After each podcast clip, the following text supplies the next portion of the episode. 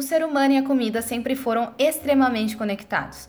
Nós vivíamos para comer e encontrar abrigo, até que a gente conseguiu desenvolver o nosso cérebro a ponto de se organizar socialmente para conseguir alimentos em quantidade, e a gente foi ficando cada vez mais sofisticado e conseguindo se organizar ainda mais e alimentos em mais quantidades e mais sofisticado, e você sabe para onde que vai isso até hoje em dia. A comida mexe com vários sentimentos primais, por significar sobrevivência, por ser uma tradução de uma vida em comunidade, e isso tudo faz parte do nosso instinto. Vem de dentro da nossa alma essa conexão com a comida. É uma afetividade intrínseca. Caraca, eu tô falando muito bonito. Vamos lá. Comida significa comunhão, reunião, muitas vezes um acolhimento. E vez ou outra, só matar uma fome, que é uma necessidade fisiológica que a gente tem para sobreviver. Legal, isso a gente já sabe. Mas como você explica a contradição que é o conceito do jejum? A gente passa toda a nossa evolução procurando comida por instinto e quando conseguimos domesticar os alimentos e ter livre acesso a eles, a gente procura prática de abstenção. Se abster de comer pode sim ser instintivo também. Alguns animais jejuam, uai. Por exemplo, a Vero, a minha cachorra. Às vezes ela passa um dia sem comer, mas é porque ela não tá com fome, entende? Talvez porque ela ganhou uns petiscos a mais, comeu um pouco mais de ração além da conta, assim, ela simplesmente não sente a necessidade fisiológica de nutrir o corpo naquele momento. Mas não é desse tipo de jejum que a gente vai falar aqui hoje. Um monte de culturas espalhadas pelo mundo, sem nem se conversar, chegaram à conclusão, ao mesmo tempo, é o tal do inconsciente coletivo, né? De que comer é bom, mas que existe esse negócio de parar de comer que dá outro barato. E não é instintiva, é uma decisão de combater a fome com a mente. Conscientemente negar o que te garante a sobrevivência é um ato que desafia o seu intelecto. E no caso do jejum religioso, existem diversos motivos e lógicas que explicam a prática, sob a conclusão de que ajuda a purificar o corpo e facilita a conexão, tanto com si mesmo quanto com Deus. Mente na mesa!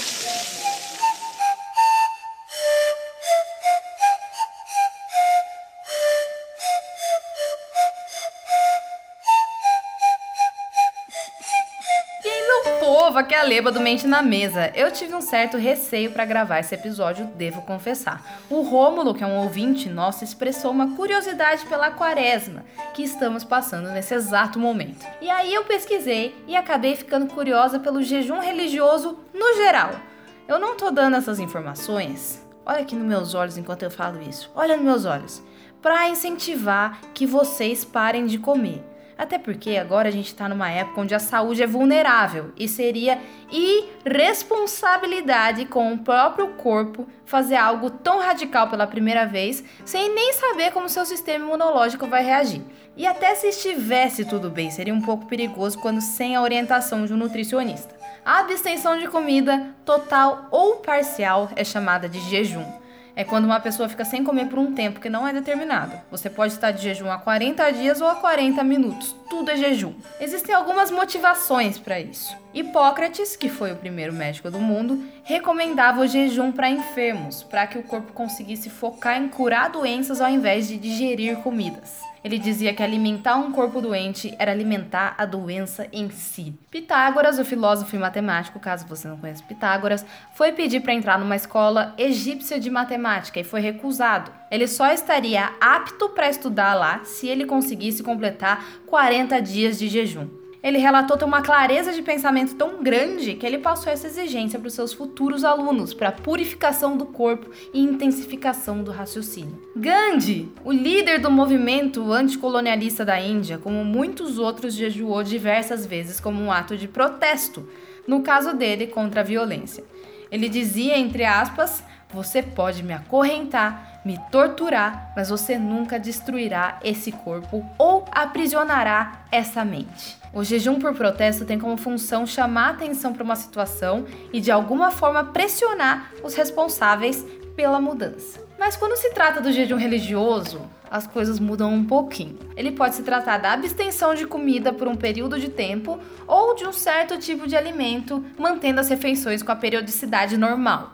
Ele pode até se referir à abstenção de atividades, de vícios ou de costumes, porque a motivação é diferente e hoje em dia, no geral, mais alegórica do que qualquer outra coisa. Algumas pessoas fazem o jejum para chamar a atenção de Deus quando tem uma situação adversa. É uma coisa muito forte para ser pedida, então usa-se esse recurso. Mas existem outros milhares de significados mais recorrentes humilhação do corpo, intensificação da meditação, prova de devoção, respeito aos antepassados, prova de autocontrole. E hoje nós vamos passar só pelas principais religiões abraâmicas, ou seja, que se difundiram a partir do personagem bíblico Abraão. O judaísmo, o cristianismo e o islamismo, nessa ordem, que é a ordem de fundação, analisando as motivações de cada uma. Ah, e você sabe, você sabe, porque você já ouve esse podcast faz um tempo, que vai ter efeito de eco sim, em toda e qualquer vez que eu citar algo, citar alguma coisa, né? E não adianta fazer cara feia, não.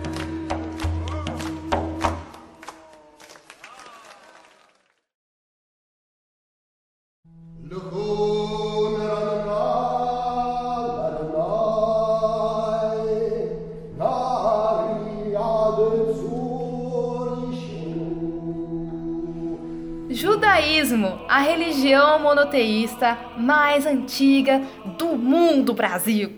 O povo judeu tem uma história muito difícil de ter que se relocar várias vezes durante a história, de ser conquistado. Ele tem vários rituais que envolvem comida, e um deles eu já contei no episódio da comida de Páscoa. No Pessah, que é a Páscoa judaica, basicamente, a ritualização da comida é extrema e muito interessante. São pratos que representam a escravização do povo, a humilhação, que não necessariamente são gostosos, mas têm que ser comidos para que se sinta o amargor dessa época novamente. A história deles é de uma resiliência enorme, amigos. Como um povo que valoriza o conhecimento, desde sempre eles se destacaram no campo da ciência. No mundo antigo existem vilas inteiras de especialistas em métodos medicinais, como os essênios, por exemplo. Eles tinham conhecimentos e crenças de benefícios trazidos pelo jejum, através de conhecimentos agregados de diversos povos, inclusive de Hipócrates, que eu citei no começo. Esse é o fator medicinal, que é completamente diferente das propostas e objetivos do jejum religioso. Para os judeus, o fator religioso é bem diferente das outras religiões abraâmicas, ainda por cima, e significa mais um respeito pelos antepassados. Os judeus marcam as datas festivas através de um calendário lunar, usado desde antes de Cristo. Óbvio, porque judeus é de antes de Cristo. Cristo era judeu. Um ciclo completo da lua significa um mês. Como no nosso calendário gregoriano que a gente usa hoje em dia, o judeu tem 12 ou 13 meses, cada um com duração de 29 a 30 dias. Cada diversidade do povo judeu é um marco histórico, é uma data especial e tem um jejum correspondente, em sinal de luto e respeito. Para os mais ortodoxos, todas essas datas são comemoradas. O cerco de Jerusalém, o jejum de Esther e muitos outros. E geralmente a abstenção é de comida, água, banho, uso de cosméticos, sexos e sapatos de couro. Algumas dessas datas pode banho e outras não. Mas o mais importante jejum de todos é o Yom Kippur que é o único cujo significado do jejum fica mais associado com elevação de espírito, a empatia e a proximidade com Deus, e menos com luto. O Yom Kippur é o dia da expiação. A Torá é o livro de leis hebraicas e diz: No décimo dia do sétimo mês afligirás tua alma e não trabalharás, pois neste dia a expiação será feita para te purificar. Perante Deus serás purificado de todos os teus pecados. No calendário judaico, Yom Kippur começa antes do nascer do sol do décimo dia do mês hebreu de Tishrei. Será que eu tô falando certo? Nunca sei. Que coincide com setembro ou outubro e continua até o pôr do sol desse mesmo dia. Basicamente são 24 ou 25 horas de jejum, com oração intensa durante o dia todo pedindo perdão pelos pecados, tanto para Deus quanto para quem foi ofendido. Existem várias etapas da purificação, mas se abster de comida é essencial porque é considerado um empecilho mundano para a ligação direta com Deus. E isso é obrigatório para todos os judeus, sem exceção. Mas pode ficar tranquilo, porque a Torá também garante que ninguém sofra muito durante a abstenção, porque o objetivo é tudo que eu já citei, menos o sofrimento. Então ela já adiciona: quem come e bebe além do normal no dia anterior a Yom Kippur tem o mesmo mérito de fazer dois dias de jejum. Ou seja, se nutrir bem antes, ganha pontos, olha só. E aí o povo aproveita para encher o bucho até a tampa, né? Para aguentar bem o dia seguinte também. Então eles ficam o dia todo sem comer e sem beber nada. E aí o sol se põe e chega o desjejum. Alguns já ficam ali na sinagoga mesmo, beliscam um bolo de nozes com mel. Olha que delícia e muitos deles comem um caldo de galinha, uma coisinha mais leve para não dar um choque muito grande no organismo também, né? Os judeus da Turquia, no jantar de quebra de jejum, costumam servir huevos aminados. São ovos cozidos por um processo especial que leva mais de 6 horas, porque para eles o ovo é o símbolo da vida e da continuidade para muitos povos antigos. Os judeus sefaradi, que são do oriente da Península Ibérica, têm o cuscuz como prato de cerimônia para a festa de fim de ano. E aí eles comem a selga para remover os inimigos do caminho, a vagem de metro, que é isso mesmo você está pensando que é uma vagem que tem mais de um metro de comprimento, deveria ser vendida por metro. Essa serve para aumentar as bênçãos recebidas. O doce de abóbora em pedaços para pedir que os nossos pecados também sejam reduzidos a pedaços. E a romã para que nossas virtudes se multipliquem como suas sementes. Judeu é campeão em simbolismo alimentar.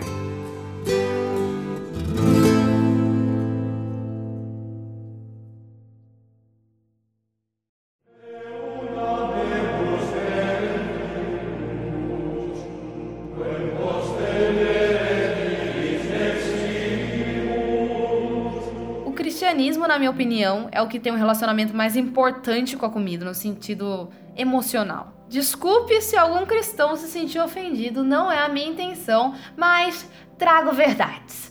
Do ponto de vista histórico, como o cristianismo foi muito usado no âmbito social para impor regras de convivência numa população, tudo era feito através da culpa e do medo de ir para o inferno. Mas na época a intenção era boa, calma lá que outro jeito você convence uma pessoa de que ela não pode matar o amiguinho. Hoje em dia a gente tem leis concretas na nossa sociedade que punem essas pessoas. Mas na época, quando você não tem um sistema de punição, cabia um Deus bonzinho que tudo perdoa?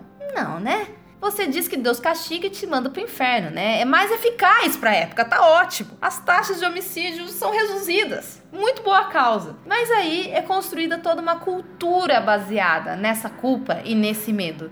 E então existe até hoje essa vertente mais radical do cristianismo que exalta o benefício da penitência, do alto flagelo através da abstenção de comida. As pessoas associam o valor próprio à ingestão de comida, sabe? Com o merecimento do prazer que a comida traz. Isso, amigos, é um pouco perigoso, como você pode supor, né? Segundo a psicóloga Thaís, minha amiga, que fez comigo os episódios sobre transtorno alimentar, existem estudos que traçam que transtornos alimentares como anorexia vêm desde a época medieval, das freiras que almejavam ser santas. As freiras que dedicavam a vida a Deus no esforço de serem canonizadas, que é o processo de se tornar santa, elas jejuavam em período integral, como forma de negar os prazeres mundanos, sendo a prioridade a alma como se o corpo perecer fosse um atalho para ir para mais perto de Deus. E não só no sentido literal da morte, mas no sentido espiritual durante a vida também. Tem esse conceito de que a representação do bem é a abstinência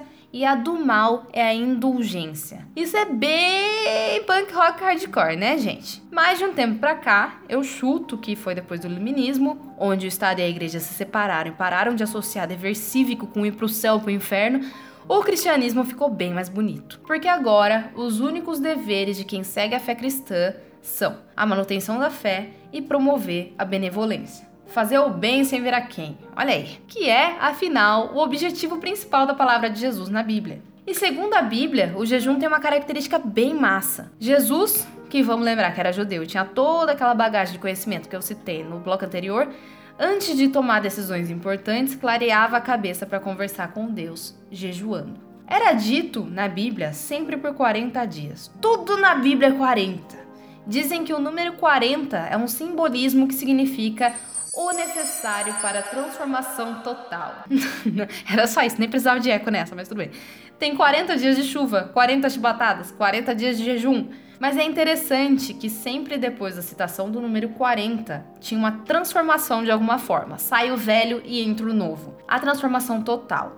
E nesses termos, 40 dias de jejum sempre vinha antes de um bagulho muito épico na Bíblia. Tipo, Moisés jejuou por 40 dias antes de escrever nada mais, nada menos que os 10 mandamentos. E Jesus jejuou por 40 dias no deserto, antes do que? Antes de virar o grande messias dessa religião e começar o ministério. E é exatamente isso que representa a quaresma. Ela vai de fevereiro a abril e geralmente tem 45 dias, começando na quarta-feira de cinzas e terminando no domingo de Páscoa. Mas dizem que os domingos não contam como jejum, por isso que ele tem mais de 40 dias. Não sabemos ao certo, porque às vezes a conta não fecha, né, amigos? Eu acho que é porque não é bem uma data que conta, é um dia da semana, né? Aí fica difícil de encaixar as coisas, sei lá. O jejum da quaresma pode ser total ou parcial. Hoje em dia, o considerado total é comer só um café da manhã. Mas existe quem coma só duas refeições, ou coma todas as refeições em menor quantidade. Tem gente que até mantém a comida e faz jejum de ações, tipo jejum de Instagram, por exemplo,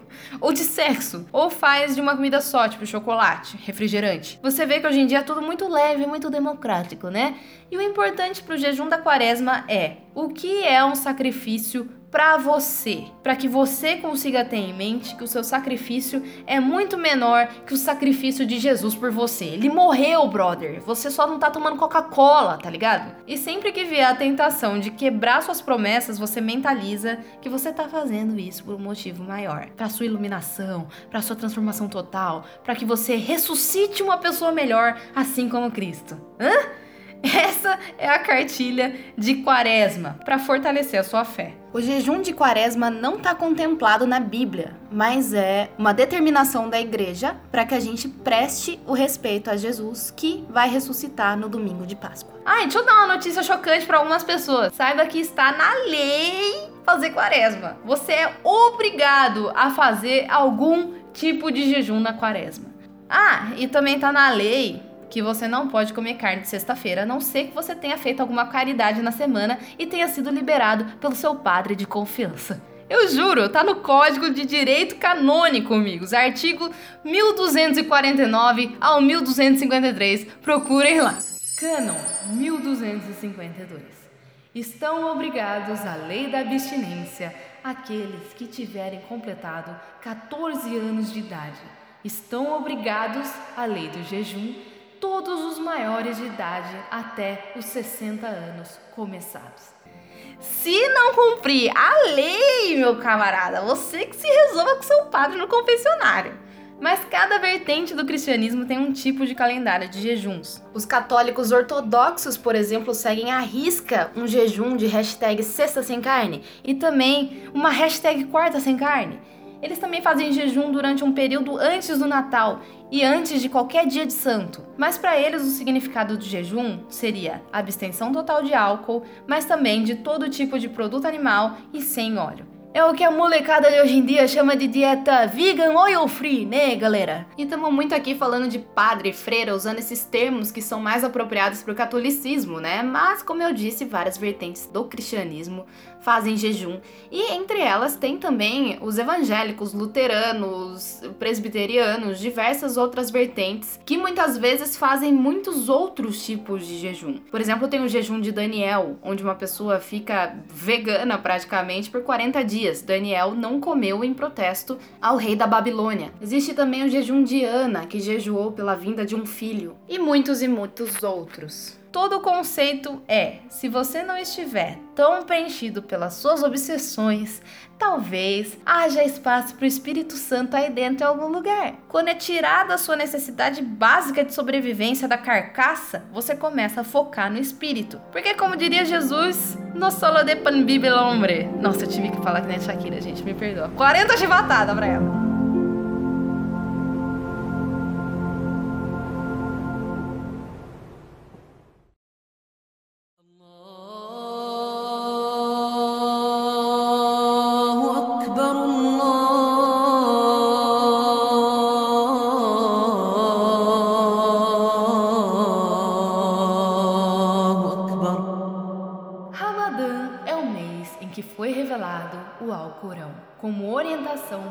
Para a humanidade e como evidências de orientação e do critério de julgar. Então, quem de vós presenciar esse mês, que nele jejue.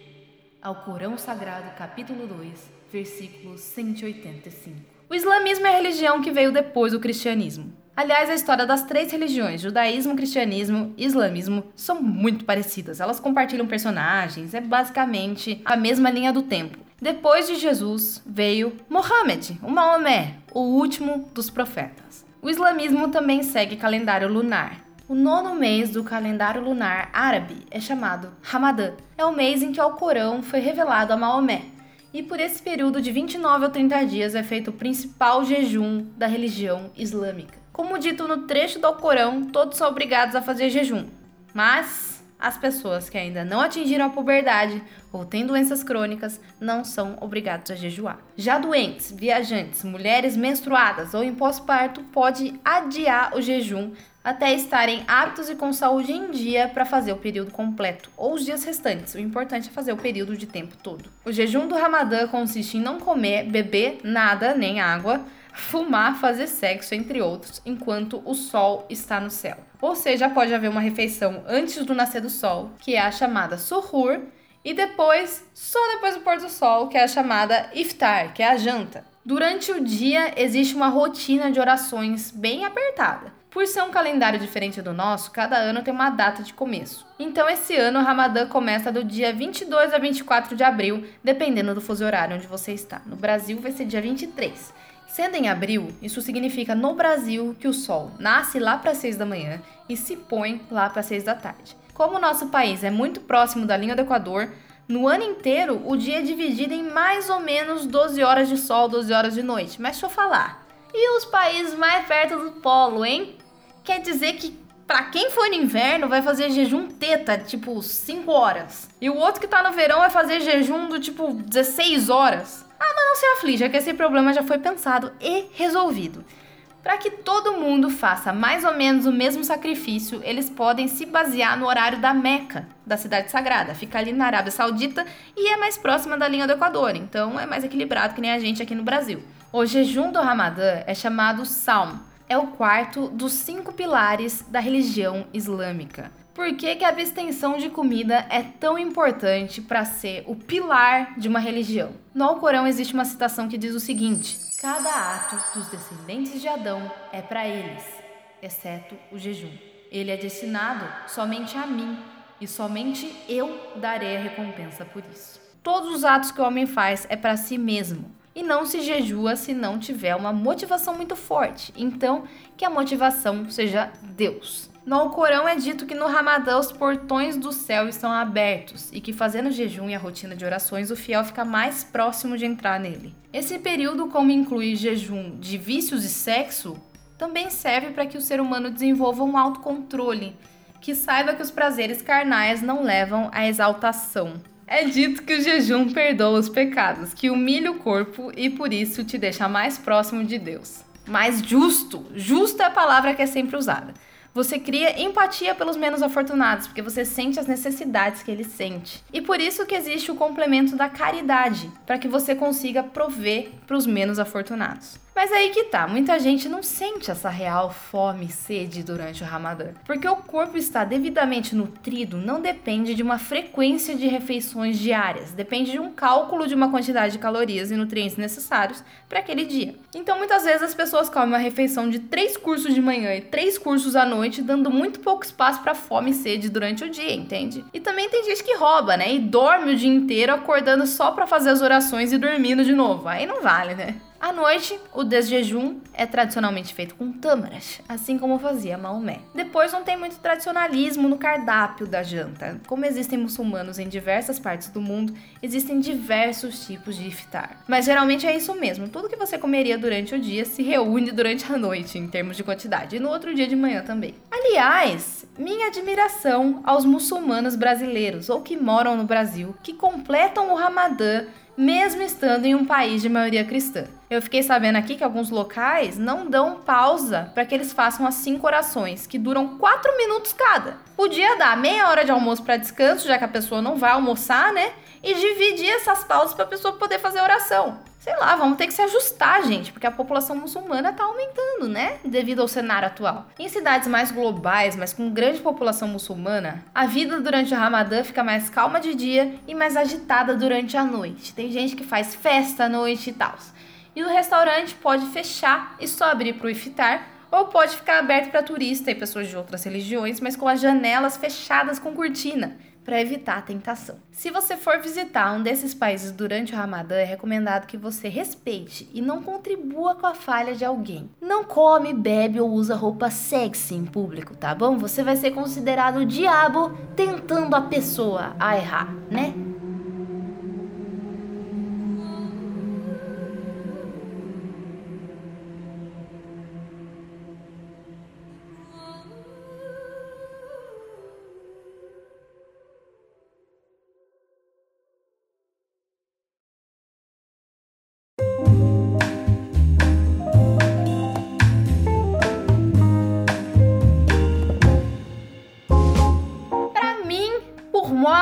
A coisa mais irônica do mundo é que um pré-requisito básico para chamar passar fome de jejum é que tem que ser uma escolha sua. Uma pessoa que passa fome involuntariamente, simplesmente porque não tem comida, não faz jejum. Quem faz jejum é quem tem e escolhe não ingerir para que se sinta como uma pessoa que passa fome involuntariamente. Ou seja, jejuar no fim das contas é um privilégio. Eu mesma não me lembro, não consigo recordar de um dia que eu não comi três vezes no dia. É um privilégio imenso.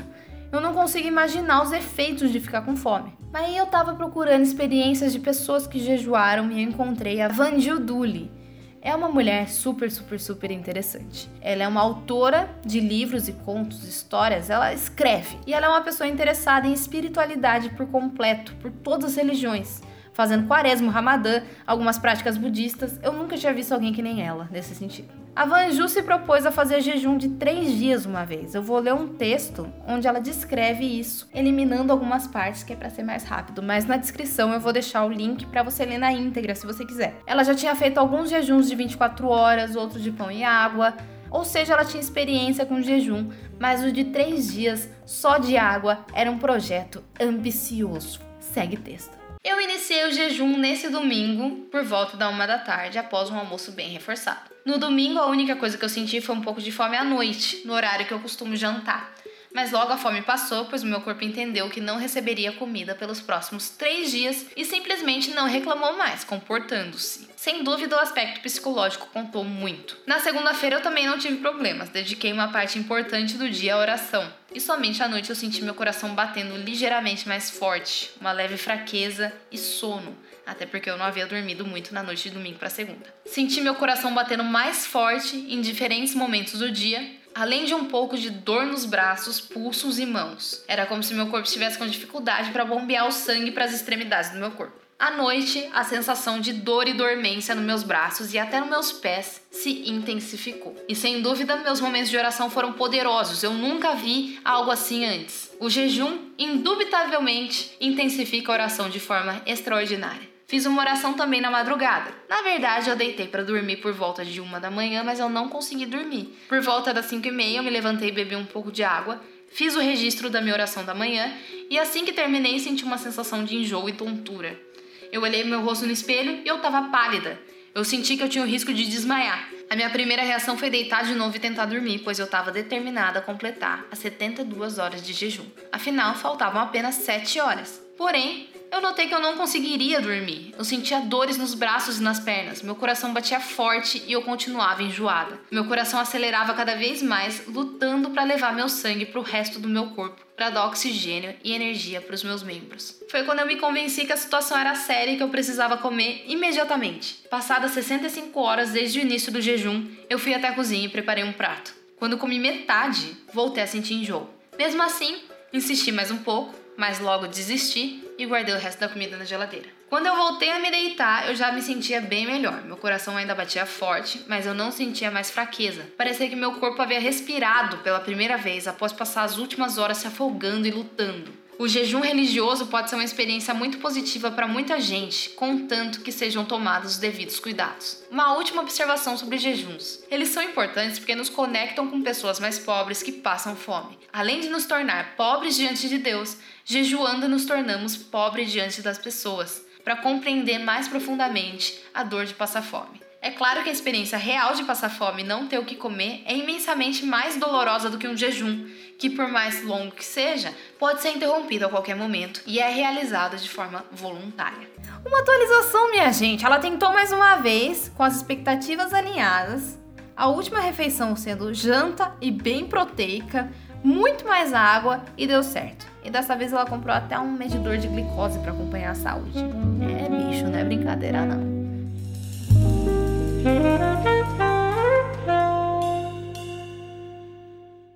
Gostaria de lembrar a vocês que isso não é um incentivo para fazer um jejum nesse momento. Agora é quaresma, é o mais levinho de todos.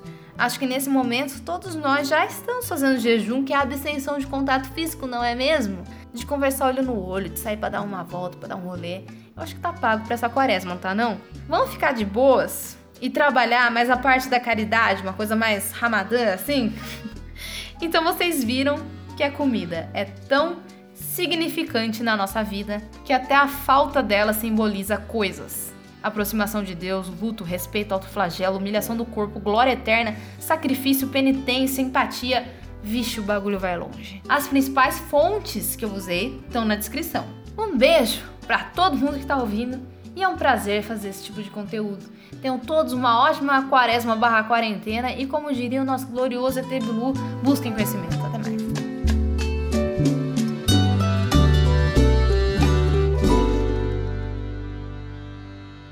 Saiba que os prazeres carnais não levam à exaltação. Quase que eu falei exalta samba, gente, que babado. É dito que o jejum. eu ouvi exaltação sem você ter falado.